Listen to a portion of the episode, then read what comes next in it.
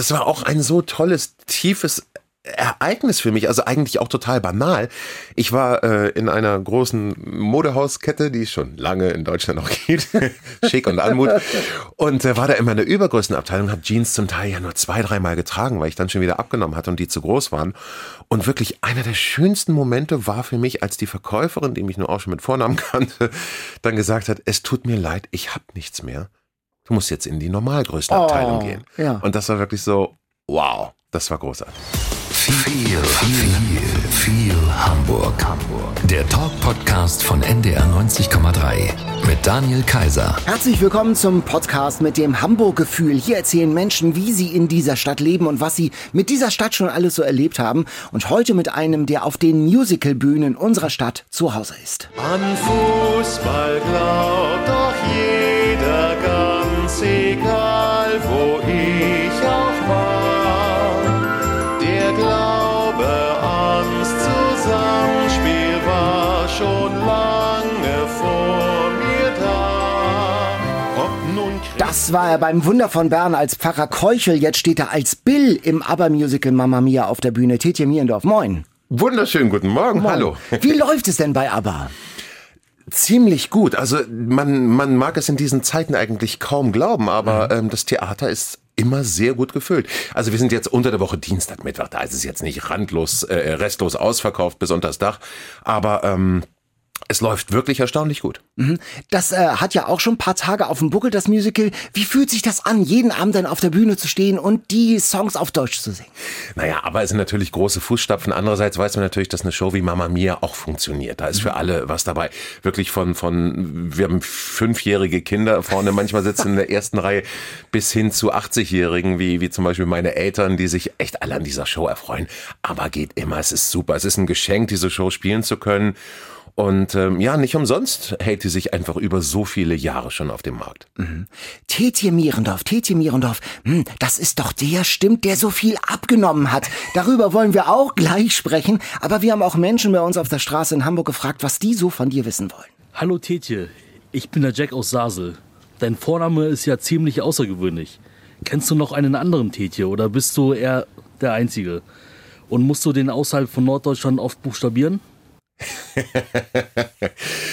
Ähm, erstmal liebe Grüße nach Sasel zurück. Und ähm, ja, Tetje ist ein alter hamburgischer Name, den hat mein Opa mir eigentlich äh, äh, verpasst.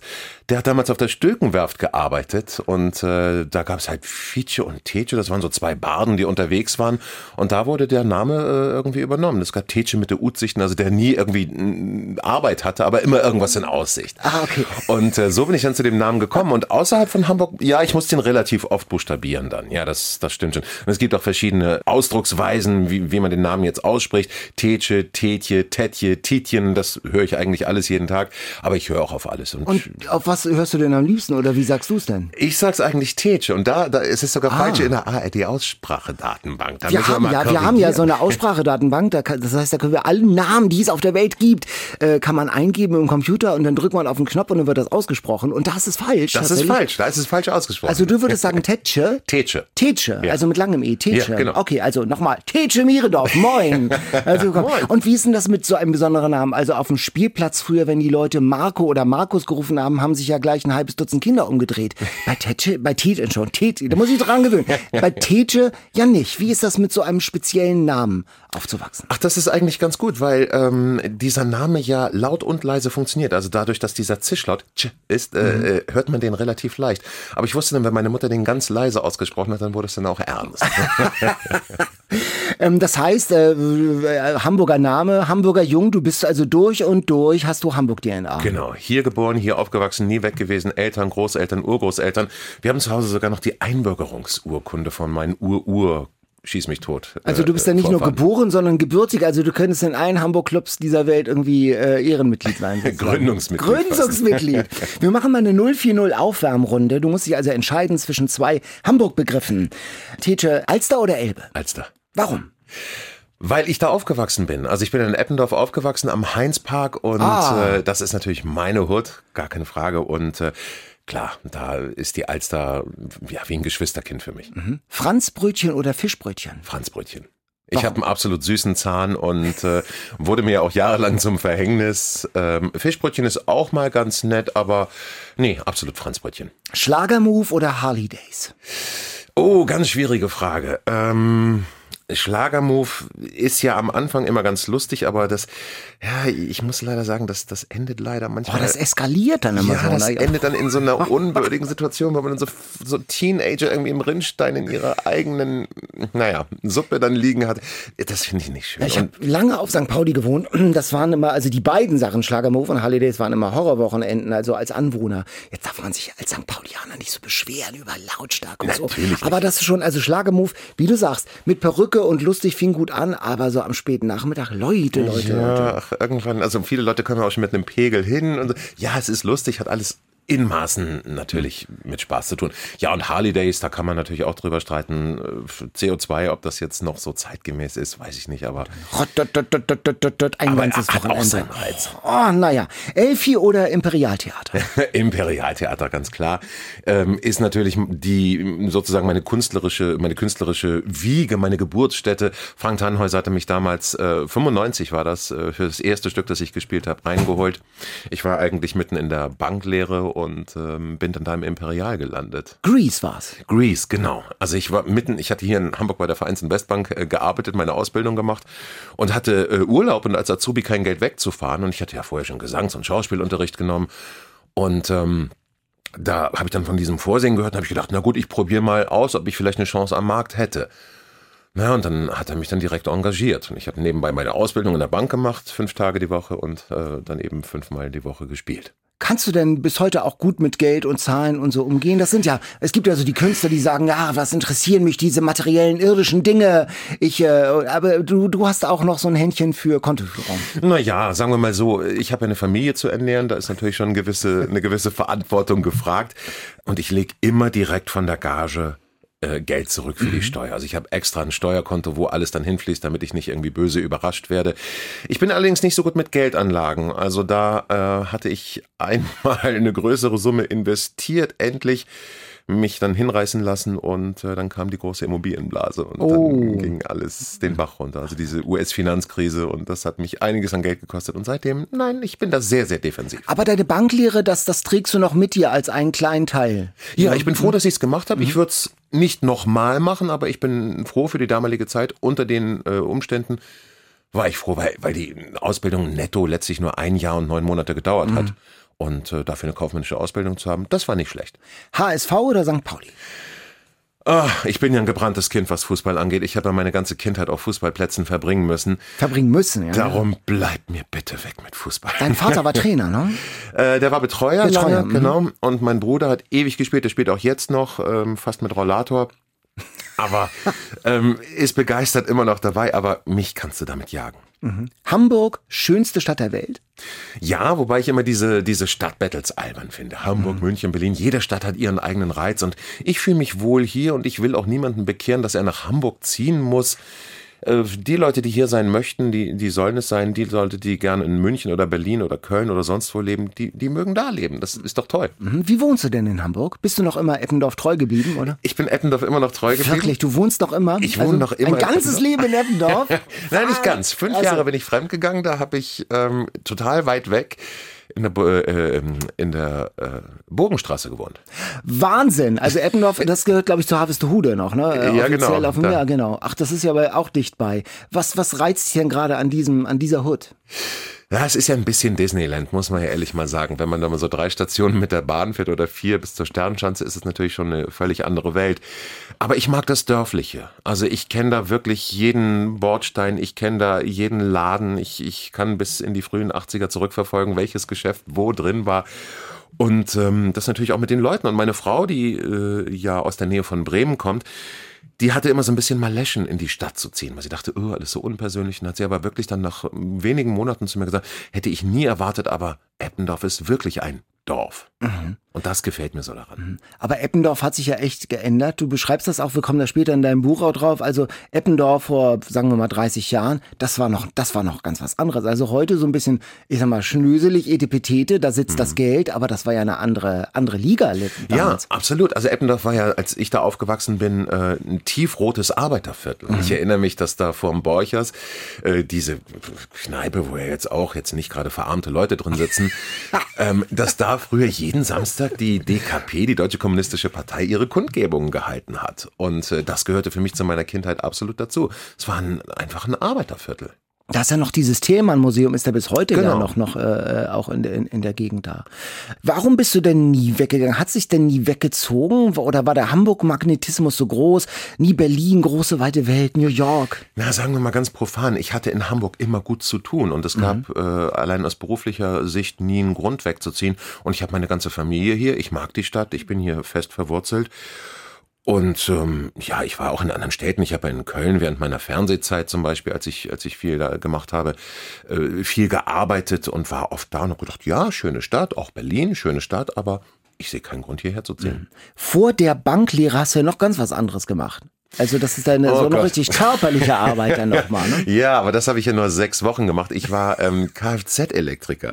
Das war damals nach der Realschule, dass meine Eltern gesagt haben, so, jetzt äh, sieh mal zu, dass du ähm, einen Beruf ergreifst, was Anständiges. Dein Bruder ist doch bei Mercedes, geh doch auch dahin. Und dann habe ich dann äh, am Friedrich-Ebert-Damm sechs Wochen lang als Kfz-Elektriker eine Ausbildung äh, gemacht, bevor ich abgebrochen habe. Äh, was nur dadurch ging, dass meine Lehrerinnen mir ein äh, Stipendium besorgt haben, mit dem ich dann ein Abitur machen konnte. Äh, Du beschreibst das so schön mit dieser Pfeile und diesen Metallstücke. Genau, Wo man, oh, dieses U-Stahl und dann wirklich sechs Wochen lang nichts anderes als diese Bewegung. Es gab einen guten Schultermuskel, aber äh, letztlich war es, ah, ich hatte Blasen an den Händen, wie jeder andere Azubi da auch.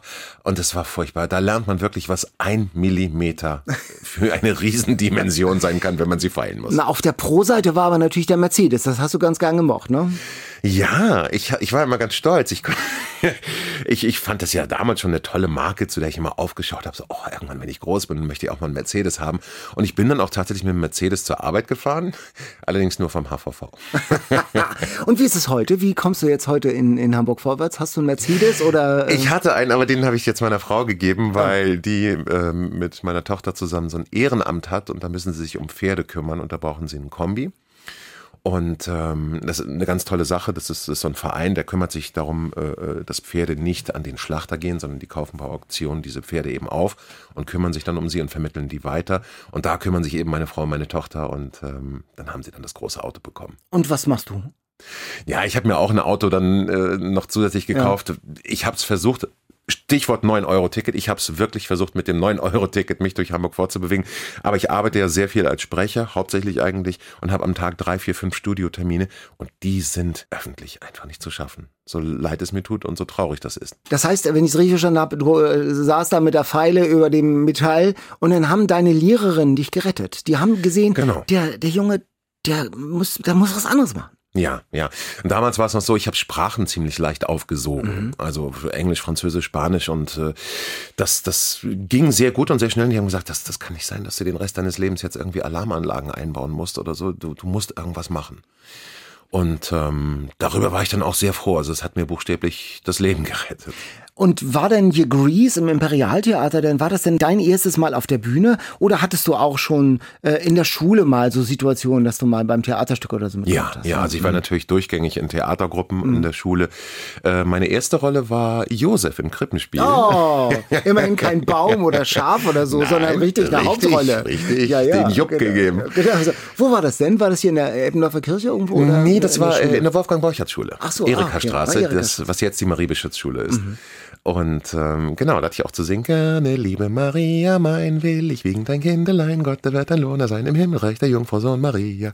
Das Kennt- ist da wirklich ins Gehirn eingebrannt, die alten Na klar, Texte. das vergisst man Das ist nicht. ja schön. Das ist eine schöne Frage, die man stellen kann. Was warst du im Krippenspiel? Du warst immerhin Josef, der feine Herr. Erika Straße äh, taucht auch in deinem Buch auf. Da war noch eine andere Location, nämlich ein Süßigkeitenladen. Oh ja, Hansen. Gibt's den noch? Nee, den Nee, gibt's schon noch. lange nicht Mhm. mehr. Gibt's schon lange nicht mehr, seit bestimmt 30 Jahren nicht mehr. Da bist du ganz gern mal. Ja, das war, wie ich mal gehört habe, der äh, Hamburger Laden mit der größten Süßigkeitenauswahl, ich glaube sogar in ganz Deutschland.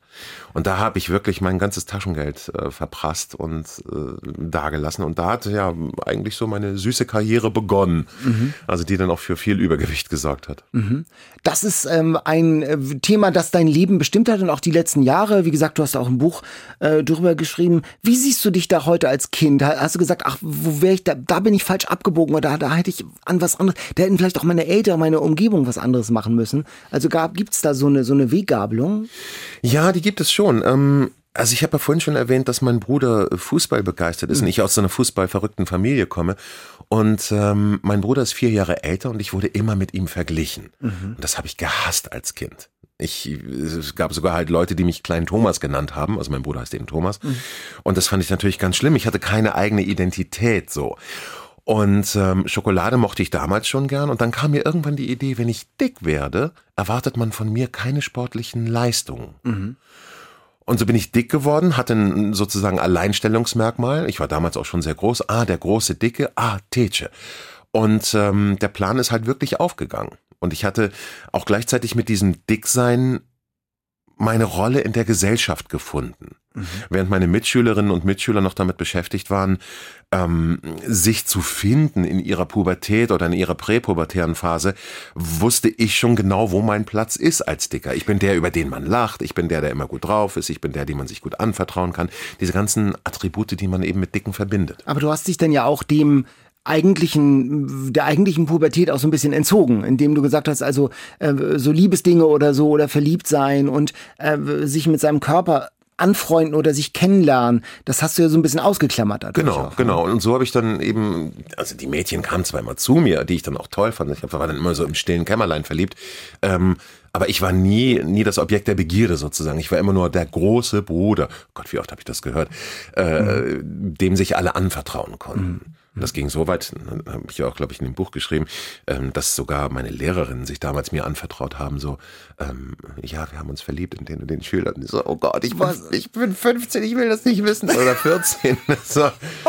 Wir hatten dann auch schon irgendwie ein Weinchen getrunken auf der Klassenreise. Ich, Ja, komm, wir müssen ja mal was erzählen. Jetzt, wo wir schon dabei sind, wir sind total verknallt. So, oh Gott. Oh, ähm, das ist auch dieses Klischee, dass dickere Menschen irgendwie zugänglicher sind, fröhlicher, empathischer und so. Ne? Das, das, also das hast du all- alles mitgemacht und alles. Ich alles mitgenommen, aber letztlich den anderen dann eben beim, beim Großwerden, beim Erwachsenwerden nur zugesehen.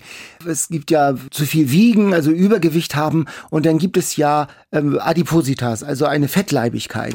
Ähm, wann äh, hat es, äh, hast du sozusagen die Grenze überschritten? Wann hast du gemerkt oder wann, wann, äh, wann war da ein Paradigmenwechsel in deinem Leben? Ich glaube, richtig heftig wurde es, als ich äh, im Musical gespielt habe und Leute mir gesagt haben, Mensch, du singst, der Pavarotti ist auch dick, wobei es völliger Blödsinn ist, das Leibesfülle hat nichts mit einer guten Stimme zu tun. Ähm, und Leute gesagt haben, ja, dein Körper ist ja dein Kapital. Da habe ich angefangen, das richtig zu pflegen, glaube ich. Da äh, ging es dann los, dass ich dachte, ich brauche einen dicken Körper, um beruflich erfolgreich zu sein. Das war so der, das, das vordergründige Argument, was natürlich völliger Blödsinn ist eigentlich. Auf der anderen Seite muss ich sagen, ich habe viele Rollen bekommen, ohne dass ich dafür groß vorsingen musste, weil ich ganz automatisch gefragt wurde, du bist groß, du bist dick, du bist lustig, dich nehmen wir. Viele Konkurrenten gab es da in dem Bereich nicht. Als Dicker im Fernsehen ist man ja auch so eine Type, bekommt deshalb eben Rollen. Mein großer, dicker, peinlicher Verlobter, diese Serie Sat 1 damals, ähm, die hast du äh, ja so bekommen. Wie, wie siehst du die heute? Oh, ganz schwierig. Ich wurde da auch ein bisschen reingeschubst, ehrlich gesagt. Das war ja ein hochgeheimes äh, Millionenprojekt. Ich weiß gar nicht, was ich da alles unterschrieben habe und unterschreiben musste. Geheimhaltungsbla. Wirklich ellenlange Verträge. Das war ja das Vorbild, kam ja aus Das- Amerika, glaube ich. Genau, ne? genau. My Big Fat Obnoxious Fiancé. Und ähm, war da ein Riesenerfolg und hier dann ja auch. Da musste ich halt ja ganz viele Situationen spielen. Also ich, ich habe ja die ganze Zeit eine andere Rolle gespielt und improvisiert über 14 Tage lang mit meiner Braut in Anführungsstrichen, die eben nicht wusste, dass ich Schauspieler bin und mein Job war es, mich so schlecht wie möglich zu benehmen. Und ähm, das ist nicht zu unterschätzen, weil ich ja keine Stunde mal irgendwie Zeit hatte, durchzuatmen und wieder zu mir selbst zu finden. Ähm, sondern ich musste halt immer in der Rolle Gunnar Jansen bleiben, dieser eklige Typ. Und man hat so Automatismen, dass man Besteck beim Essen benutzt oder sich den Mund mit der Serviette abwischt. Das musste ich alles wirklich lernen, das wieder abzulegen mhm. und äh, mich schlecht zu benehmen. Und das, das kostet natürlich auch in Überwindung in der Öffentlichkeit, sich dann eben so schlecht zu benehmen.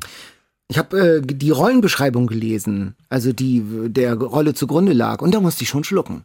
Da stand ja, steht auch in deinem Buch, mhm. irgendwie ein äh, einer, der wirklich vom ersten Ansehen nicht gut aussieht, ja. nicht, äh, also una dezidiert unattraktiv ist. Ja, ne, und wörtlich was, wir suchen einen großen, dicken, objektiv nicht gut aussehenden Schauspieler. Wir dachten da an Tetje Mierendorf. Ja, das ist doch, das ist doch ein, das, also wenn das nicht in die Magengrube geht, oder? Ja, aber ich habe das für mich so gedreht, dass ich es als Kompliment aufgefasst habe. Mhm. Also ich, ich war ja öfter irgendwie auch mit solchen, solchen Sachen konfrontiert, dass, dass man mir gesagt hat, du bist fett. Und ja, weiß ich. Ich meine, ich bin ja auch nicht blind. Ähm, und dass ich jetzt nicht Brad Pitt war, das war mir natürlich auch damals klar. Aber ich habe das als Kompliment gesehen, weil ich dachte, hey, ich passe genau auf diese Rolle. Wunderbar, das ist ja wie für mich geschrieben sehr pragmatisch und sehr, sehr professionell. Und war das, war das denn aber, wenn du es, also damals hast du es so gedacht, aber wie würdest du das denn heute sehen? Also ich schon Verdrängung irgendwie ja, war da schon dabei. Ich würde es nicht wieder machen. Also weil es im Grunde Natürlich war es ein Projekt, was mir viele Türen geöffnet hat. Ich hätte viele Dinge nicht machen können ohne diese Fernsehpräsenz, aber letztlich bin ich nicht sehr, wie sagen wir es mal, würdevoll mit mir umgegangen. Ich habe da schon irgendwie so einen, so einen Voyeurismus bedient, dem ich heute viel, viel kritischer, mindestens kritischer oder mindestens ambivalent gegenüberstehe. Mein Name ist Kemal, ich bin aus Heimfeld. Hallo Tietje, du hast ja in den letzten Jahren richtig viel abgenommen. Hast du eigentlich noch deine alten Klamotten oder sind die noch im Schrank, falls du mal wieder zulegen solltest? Hallo Kemal. Ähm, die alten Klamotten habe ich nicht mehr. Das ist auch so eine, so eine, ja, so eine semi-tragische Geschichte.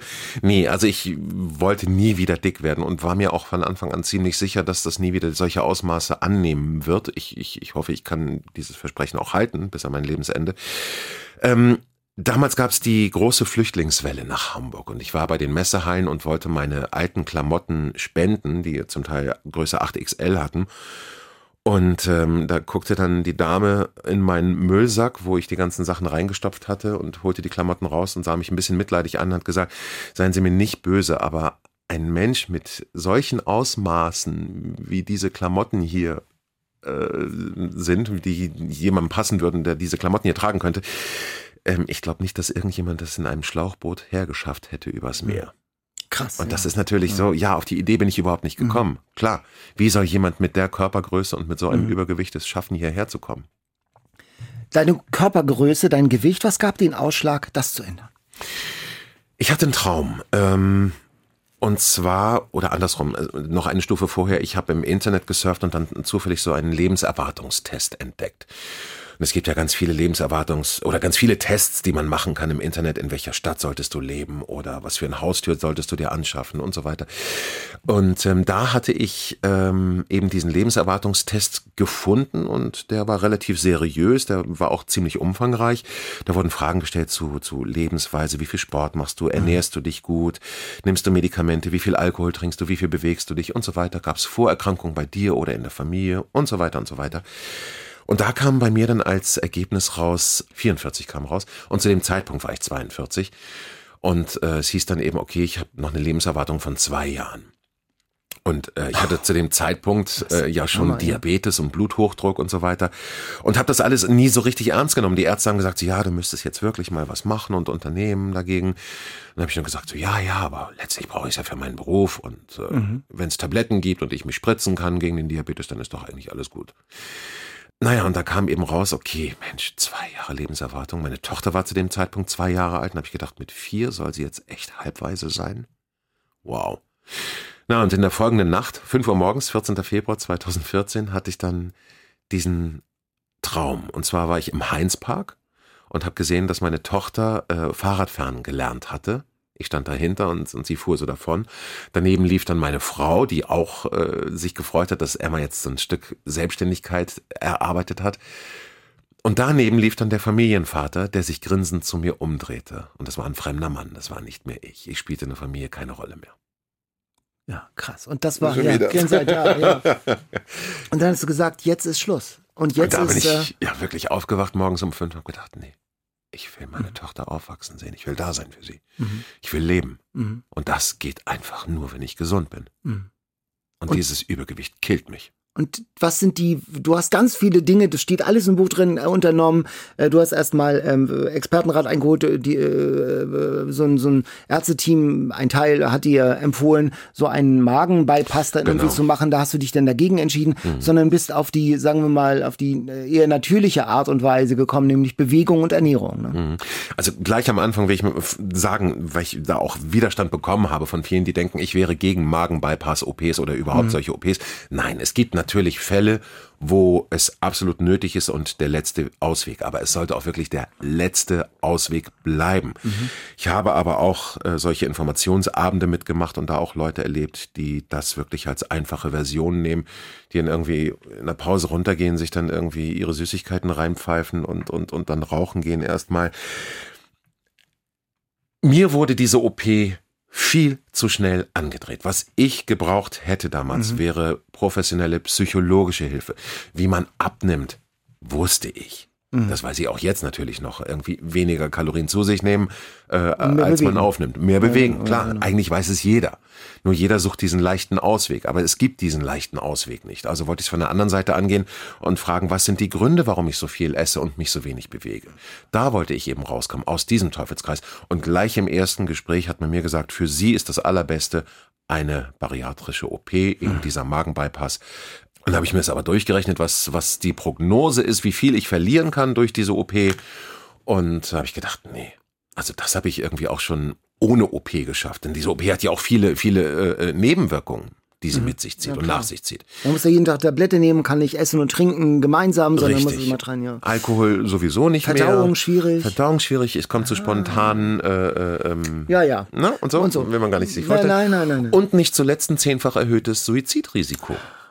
Und da habe ich gedacht, so, nee, um Gottes Willen. Und was hast du denn dann stattdessen gemacht? Also wie packt man das an? Dann habe ich mich in den Heinzpark gesetzt, so banal das jetzt klingen mag, mich in den Heinzpark auf die Parkbank gesetzt. Wer, wer, wer sich da auch hinsetzen möchte, beim Monotteros, zweite Bank von rechts. da habe ich dann wirklich angefangen, über mich nachzudenken, was hat mich zu dem gemacht, was ich bin. Nämlich 180 Kilo schwer. Und wieso bin ich hier gelandet, wo ich bin? Was sind die Gründe dafür? Und da habe ich wirklich Therapiesitzungen mit mir selbst gemacht, völlig tränenreich da auf dieser Parkbank.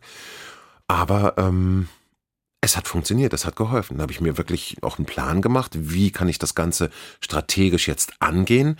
Ich habe mir einen Trainer gesucht, der mir geholfen hat, den ich zum Glück schon kannte und der gesagt hat, Mensch, tolles Projekt, du willst so viel abnehmen, ich helfe dir dabei. Ein Sportwissenschaftler, der gesagt hat, für mich ist es eine total, totale Win-Win-Situation. Und hat das Gott sei Dank kostenfrei gemacht, der hat mir das Leben gerettet. Oh. Ich bin ihm ewig dankbar dafür. Dann habe ich mir einen, einen Vertrag äh, aufgesetzt und mit mir selbst geschlossen. Äh, das heißt, wirklich mir das konkrete Ziel gesetzt, ich möchte unter 100 sein innerhalb äh, von 18 Monaten. Ich möchte dieses Rennen gegen diese OP gewinnen. Und das hat funktioniert. Also Eine Frage, die ich nicht gedacht hätte, dass ich mal stellen würde in einem Interview. Wie viel wiegst du heute? Okay, heute wiege ich leider 120 Kilo. Also ich habe wieder zugenommen. Ich hatte mich auf ein äh, Wohlfühlgewicht auf 112 eingependelt. Also ich bin runter bis auf 97 in der absoluten äh, äh, Tiefstphase. Und dann habe ich aber angefangen, mein Training umzustellen von fünfmal Cardio und zweimal Kraft auf umgekehrt. Fünfmal Kraft, zweimal Cardio. Und habe dann Muskeln aufgebaut. Muskeln sind schwerer. 1,3 mal so schwer wie Fett. hm? Und ähm, habe dann mich eingependelt, habe gedacht, okay, 112, das ist jetzt ein vernünftiges Gewicht, wo ich äh, einerseits fit bin, andererseits Spaß am Leben habe und essen, trinken kann und so weiter und so fort. Dann kam Corona. Ja, klar. Ja, klar. Ich habe mich zwar zu Hause eingerichtet und alles gut und, und jetzt während der Proben zu Mama Mia konnte ich leider auch nicht so trainieren, wie ich wollte. Und jetzt bin ich halt bei den acht Kilo, die ich jetzt noch loswerden möchte. Da geht es jetzt los, das gehen wir jetzt an. Jetzt, sind, jetzt schleicht, schleicht die Probenphase mit den Zweit- und Drittbesetzungen allmählich aus und jetzt kann ich dieses neue Projekt anpacken und werde jetzt einen neuen Vertrag aufsetzen. Ich habe das tatsächlich auch erlebt. Ich habe vor zweieinhalb Jahren mein Leben so geändert, Ernährung umgestellt, habe mir einen passenden Trainer geholt, mache Sport, Kraftsport und bereue es eigentlich nur, es nicht vorher gemacht zu haben. Ich bin jetzt auch 50. Äh, und das ist, hat sich echt äh, in meinem Wohlbefinden einfach wahnsinnig viel gern. Shoppen gehen macht Spaß. Ja. Also man muss da nicht immer nur noch die drei letzten Anzüge ganz rechts nehmen, sondern man kann auch mal was Freches. Ja. Also, das ist der Hammer. Das war auch ein, ein so tolles, tiefes Ereignis für mich, also eigentlich auch total banal. Ich war äh, in einer großen Modehauskette, die es schon lange in Deutschland noch gibt, Schick und Anmut, und äh, war da in meiner Übergrößenabteilung, habe Jeans zum Teil ja nur zwei, dreimal getragen, weil ich dann schon wieder abgenommen hatte und die zu groß waren. Und wirklich einer der schönsten Momente war für mich, als die Verkäuferin, die mich nur auch schon mit Vornamen kannte, dann gesagt hat, es tut mir leid, ich hab nichts mehr. Du musst jetzt in die Normalgrößenabteilung Oh, gehen. ja. Und das war wirklich so, wow. Mhm. Das war großartig. Jetzt ähm, gehst du mit deinem Ge Gewicht und deiner Gewichtsgeschichte ja ins Gericht auch in dem Buch. Was sagst du denen, die sagen, ich fühle mich doch dick wohl, man soll sich doch nicht optimieren, immer die gesellschaftlichen Zwänge und so? Ja, absolut in Ordnung, absolut toll. Ähm, man kann es als Inspiration für sich nehmen oder halt auch nicht. Oder sagen, Mensch, vielleicht irgendwann mal, ich bin jetzt noch nicht so weit. Da sage ich, völlig in Ordnung, aber ich möchte mir nicht irgendwann vorwerfen, ach, hätte ich doch damals irgendwas geändert. Wenn ich irgendwann dann, so hart es klingen mag, wenn ich irgendwann im Pflegebett liege und die restlichen acht bis zehn Jahre an die Decke starre, dann möchte ich mir nicht vorwerfen, ach, hätte ich doch was gemacht. Was ist jetzt, abseits der, der Klamottenfrage, was ist für dich jetzt entscheidend anders? Also was ist sozusagen der, der große Gewinn, der große Eigentlich alles. Also zum einen dieses Übernehmen von Verantwortung für mein Leben. Das hat sich auch auf andere Bereiche ausgewirkt, dass ich wirklich merke, ich kann etwas bewirken, wenn ich nicht nur außen stehe und anderen zugucke, sondern wirklich aktiv auch eingreife in meine, in meine Lebensgestaltung ähm, und in das Erreichen von Zielen, in so vielen anderen Bereichen auch, beruflich, privat, äh, was zum Beispiel die Beziehung zu meiner Frau angeht, Beziehung zu meiner Tochter. Ich finde, ich bin auch ein besserer Vater geworden seitdem, weil ich auch andere Aktivitäten mit meiner Tochter machen kann. Ähm, geändert hat sich, dass ich fitter bin, dass ich besser schlafen kann, geduldiger geworden bin. Und ich, zum Beispiel zweimal die Woche bin ich auf dem Crosstrainer. Mhm. Eineinhalb Stunden am Stück. Ja, das ist langweilig. Mhm. Aber es schult mich auch Geduld in anderen Bereichen zu haben. Mhm. Und das sind wirkliche Gewinne. Und viele Sachen merke ich gar nicht mehr, dass die sich so positiv verändert haben. Es ist so, ja, wie, ich, ich übertreibe jetzt, wie fließend Wasser zu Hause zu haben. Irgendwann gewöhnt man sich dran, dass man nicht mehr mit dem Eimer zum Wasser muss. Ich habe jetzt keine Knieschmerzen mehr, wenn ich Treppen auf oder ab gehe. Ich habe kein Asthma mehr, ich habe kein Diabetes mehr, es ist komplett verschwunden. Ich muss keine Tabletten mehr nehmen, ich habe keinen Bluthochdruck mehr. Und das sind alles so Sachen, die sich sofort auszahlen, aber eben auch auf lange Sicht. Und die Ärzte stehen Spalier und klatschen und werfen Konfetti. Ja, das Ja. tun sie. Also ich halte auch Vorträge und auch, auch Ärzte kommen zu mir und sagen, Mensch, Wahnsinn und ich müsste auch mal und ich nehme sie mir als Vorbild. Das Posterboy, ist, genau. Das ist dann toll. Denn dein Alltag vorher sah ja im Buch, es ist auch extrem beschrieben, äh, drastisch auch aus, also bis hin zu auch peinlichen, demütigenden Situationen, dass ein Klodeckel im Hotel. Ach, ja. Ja, furchtbar.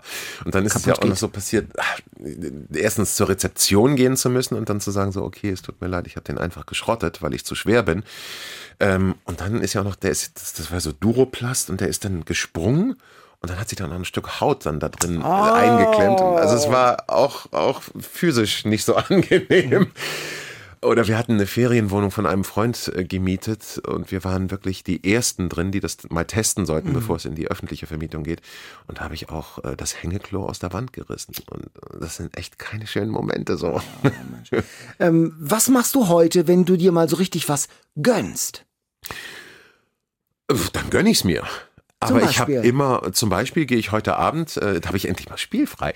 Heute Abend gehe ich mit meiner Frau und meiner Tochter lecker Burger essen. Ah, okay. Und ähm, das mache ich, aber ich habe auch immer so ein bisschen im Hinterkopf, okay, wie viel Kalorien sind das? Und ich betrachte Kalorien ja immer ganz, ähm, äh, ganz pragmatisch als Schulden. Irgendwann muss ich für diese Kalorien bezahlen und das kann ich entweder durch Training kompensieren oder halt mit Lebenszeit. Mit Lebenszeit. Ja. Ja, das ist schon harte, harte Rechnung auch. Moin Tietje, mein Name ist Kevin aus Buxtehude. Ist eigentlich irgendwas von deiner Teilnahme bei Let's Dance haften geblieben und ist deine Frau zufrieden mit deinen Tanzkünsten? oh Gott, ich hoffe, das hört sie nicht. Reizthema. Wirklich? Also, Nein, ach, ein Reizthema nicht, aber Ich, also wer mich kennt, ähm, erstmal liebe Grüße nach Buxtehude. ähm, wer mich kennt, der weiß, ich hasse Tanzen wie die Pest. Ich finde das ganz, ganz schlimm. Hab das schon als Kind Ja, für so einen. Musical-Darsteller irgendwie auch schwierig, ne? Ja, oder? gut, aber Ja, da ist das, da bin ich ja, da bin ich ja irgendwie Teil eines Ganzen, wo ich mich dann fügen muss und da weiß man ja, was man einkauft und da weiß man auch in den Rollen meistens, das sieht blöd aus bei mir, soll auch so sein. Aber bei Let's Dance sollte es ja gut aussehen und das tat es nicht. Und Isabel, meine Tanzpartnerin, die war ja wahnsinnig geduldig und ich habe meiner Frau immer versprochen, ja, wir machen irgendwann mal einen Tanzkurs ähm, nach Let's Dance. Das, das war, das war so ein bisschen ihre, naja, Auflage nicht, aber das hat sie sich dann eben gewünscht. Und ähm, Isabel hat ja auch eine Tanzschule hier in Hamburg und da habe ich dann meiner Frau mal einen Gutschein geschenkt für einen Tanzkurs. Ähm, ich weiß gar nicht, wo Der der, liegt Gutschein noch Der liegt ja. noch irgendwo. Der ist wahrscheinlich noch in Schwarz-Weiß. Sehr schön. Moin, Tete, hier ist Steffi aus Großborstel. Erinnerst du dich noch an mich? Wir haben zusammen äh, gespielt und äh, unsere Eltern haben äh, zusammen gekegelt und dein Vater war beim Fußball. Auf jeden Fall habe ich eine Schwester auch übrigens, die heißt Andrea. Und ich würde dir eine Frage stellen. Und zwar, würdest du für die Rolle in einem Musical zum Beispiel nach New York ziehen und deine Familie hier lassen? Erstmal hallo Steffi. Ja, natürlich erinnere ich mich und auch an Andrea und Karin und Bernd. Ich weiß sogar noch, wo ihr, wo, wo deine Eltern gewohnt haben. Ich weiß nicht. Aber das sage ich jetzt lieber nicht. ähm, nein, ich würde nicht nach New York ziehen. Also ich würde nicht mal nach Stuttgart oder Berlin ziehen dafür, ehrlich gesagt. Ähm, ich hatte auch damals das Angebot für Mama Mia in Berlin, aber das habe ich abgelehnt. Ähm, ich habe hier meine Familie in Hamburg, die würde ich nicht verlassen. Meine Tochter hat ihren Alltag hier, meine Frau hat ihren Alltag hier und ich letztlich auch, da ich ja ganz viel eben spreche, würde ich das alles nicht aufgeben, nee. Also da müsste man mir schon Millionen zahlen. Würdest du für eine Rolle, angenommen Hollywood ruft an und sagt, wir wollen dich, aber wir wollen den alten Titje. Nein, würde ich nicht machen. Nein. Für Das kein ist Geld der für Welt. kein Geld. Nein. Also so toll ist Hollywood dann letztlich auch nicht irgendwie. Gut, klar, die paar Millionen, die man dann vielleicht kriegt. ähm, ach, jetzt bringst du mich ins Grüne. ein paar Millionen. Wenn paar ich danach Millionen, so viel. Geld habe, dass ich nichts anderes mehr machen muss als Sport. Ah, Der alte Tisch, wie viel müsste ich dann so? Also das ist dann jetzt Mathematik. Aber es ist, es ist ja kein, es ist ja kein Spaziergang gewesen, diese, die, das Gewicht zu verlieren. Nee, das war nicht einfach. Und das mache ich auch jedem klar. Und äh, jeder, der von mir hören will, Mensch, das ist ganz einfach, du musst nur den und den Trick haben. Viele Leute haben mich wirklich angeschrieben, sag mal, was ist denn dein Trick? Nein, es gibt keinen Trick. Der Trick ist machen, machen. und durchhalten und nie aufhören. Wir haben einen Hamburg-Fragebogen bei uns im Podcast äh, mit äh, Hamburg-Fragen. Wenn du König von Hamburg wärst, Tetje, was würdest du als allererstes ändern? Was stört dich in dieser Stadt? Die ganze Obdachlosigkeit und die, und die ungleiche Verteilung von Reichtum und Armut, ähm, das würde ich ändern und den Leuten, die wirklich ein Interesse haben, ähm, auch sesshaft zu werden im, im positivsten Sinne, denen eben auch die Möglichkeit zu schaffen. Sei es äh, vorübergehend erstmal mit Wohncontainern. Jetzt steht ja der ganze Wohnungsbau in Hamburg auch schon wieder komplett Ja. still mit den ganzen Kosten, was ein unglaubliches Drama ist für alle. Das würde ich ändern und ähm, ja, das wäre eigentlich so mein größtes Anliegen. Wie machst du das, wenn du angesprochen wirst von Obdachlosen, von, von, von Bettlern in der, Mhm. äh, in der Bahn, auf der Straße? Das hat ja unwahrscheinlich zugenommen. Also man, Ja. äh, jede Bahnfahrt äh, hat man ja Begegnung mit ein oder zwei Menschen, die um Geld bitten. Wie, wie regelst du das für dich? Ich bin mir natürlich im Klaren darüber, also ich bin natürlich längst kein Millionär, äh, aber ich bin mir natürlich im Klaren darüber, dass ich privilegiert bin. Erstens sowieso in einem Land leben zu dürfen, das jetzt 70 Jahre in Frieden äh, leben darf, in einem unglaublichen Wohlstand. Ähm, mir geht natürlich ganz viel dieses Gejammer hier auf hohem Niveau unglaublich auf den Senkel. Ähm, aber wenn ich armen Menschen begegne, ja, ich wäge da ab. Ich kann natürlich nicht jedem etwas geben, das ist ganz klar. Aber was diese Menschen natürlich auch gebrauchen können, neben dem Geld, ist natürlich ein würdevolles Ablehnen und nicht einfach ein Ignorieren, sondern ähm, also ich, ich, ich habe so vier, fünf Leute, denen ich immer was gebe, aber ich habe so meine Stammleute, denen ich was gebe. Sei es bei uns oder eben auf meinem Arbeitsweg und ähm, mit denen ich dann auch immer wieder ins Gespräch komme. Und oftmals ist ein Gespräch ja auch, auch ähm, viel wertvoller als, als Geld. Ich finde es auch immer schwierig, wenn Leute sagen, nein, ich gebe denen dann was zu essen oder ich gebe denen einen Kaffee. Ich kann mir vorstellen, wenn man da irgendwie den ganzen Tag auf der kalten Steinplatte sitzt äh, in der Spitaler Straße, kann man sich mit Kaffee wahrscheinlich zuschütten. Man kriegt acht, zehn Kaffee geschenkt ähm, oder 25 Franzbrötchen. Aber letztlich hat mit der Würde auch zu tun, den Leuten zuzutrauen, okay, sie können selbst für sich bestimmen, was Ja. sie mit dem Geld anstellen. Es ist, es ist wahnsinnig schwierig und ich kann den Leuten nicht hinter die Stirn sehen, ist, ist da jetzt eine wirkliche Bedürftigkeit oder ist da wirklich, wie es auch so oftmals heißt, einfach nur die Ablehnung der Arbeit?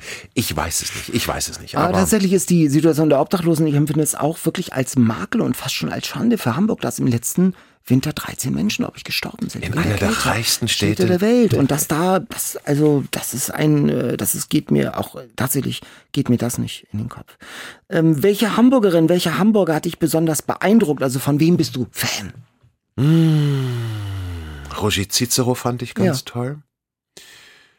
Unglaubliche Stimme, Arbeitstier und ein Riesendrama natürlich für seine Familie und seine Lieben und äh, auch für die Stadt Hamburg und die Musikwelt, Mhm. dass er nicht mehr bei uns ist. Was möchtest du in Hamburg mal machen, was du noch nie gemacht hast? Gibt's da was? Ja, eine Ballonfahrt am Ja. liebsten. Ich möchte auch mal so gern wieder auf den Fernsehturm. Ich hoffe, dass der mal wieder aufmacht Ja, irgendwann. man hört ja, dass das bald irgendwie wieder der Fall sein soll. Hast du das mal, warst du mal da oben? Ja, als Kind war ich so oft mit da. Kuchenbuffet und dann dreht Ja, den konnten wir uns so- nicht leisten, den Ach so, Kuchen. Oh, okay, ja. Aber, aber äh, hoch und, und gucken, das fand ich immer toll. und ich habe einmal sogar bei so einer Telekom-Veranstaltung, wo mein Vater mich mal mitgenommen hat, äh, da durfte ich mal draußen noch über diesen, über diese Aussichtsplattform, da ist so ein, so ein, so ein, so ein eingegitterter Bereich für Wartung, da durfte ich mal draußen Mhm. Wow. stehen. Das war echt richtig windig, aber es war richtig cool. Ah, super.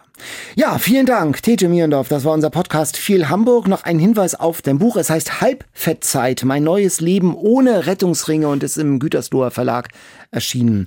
Ähm, das war unser Podcast Viel Hamburg. Diese Folge wie alle anderen Folgen gibt's zum Nachhören bei uns im Internet in der ARD Audiothek. Tolle Gespräche gibt's da mit Westernhagen zum Beispiel, mit Sylvie Mais, mit Atze Schröder, mit Alphonse, mit Frank Otto, mit Sascha und, und, und, und, und. Bis zum nächsten Mal. Tschüss. NDR 90,3. Wir sind Hamburg.